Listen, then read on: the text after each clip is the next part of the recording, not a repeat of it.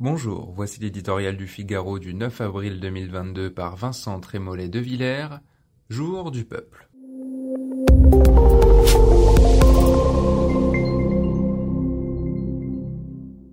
Les dés sont jetés. Le silence s'impose pour quelques heures sur la grande machinerie diapolitique. Les candidats sont invisibles, les sondages qui roulaient sans cesse matin, midi et soir sont à l'arrêt, les commentateurs n'ont plus rien à commenter, les prédicateurs, enfin, se taisent, la France retient son souffle. Demain, tout un pays se retrouvera dans un rituel vieux comme la Grèce pour décider de son avenir.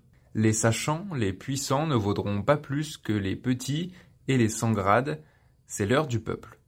Le peuple, non pas une catégorie sociologique, mais l'ensemble des citoyens d'un État. On nous dira que ce scrutin est déjà escamoté par une campagne indiscernable, qu'il n'y a pas eu de délibération civique, de confrontation féconde, de débat de fond.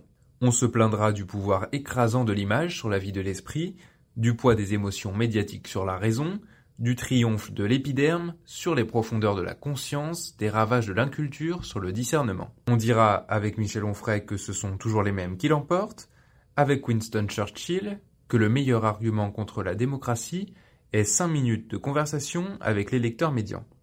On louera la sagesse des régimes parlementaires et l'imprudence de l'élection du président au suffrage universel direct.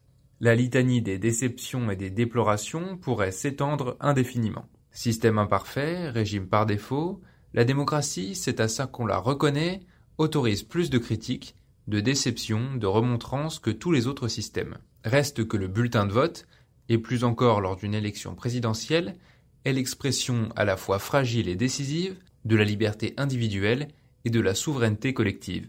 S'il est enfantin d'y chercher un pouvoir absolu, il est honteux de s'en priver par paresse, légèreté ou ressentiment. Plutôt que de donner des consignes de vote, ce qui est un oxymore, il est un devoir d'État à rappeler à tous les Français l'avenir de notre pays est entre nos mains. Rendez-vous aux urnes, il ne doit manquer personne.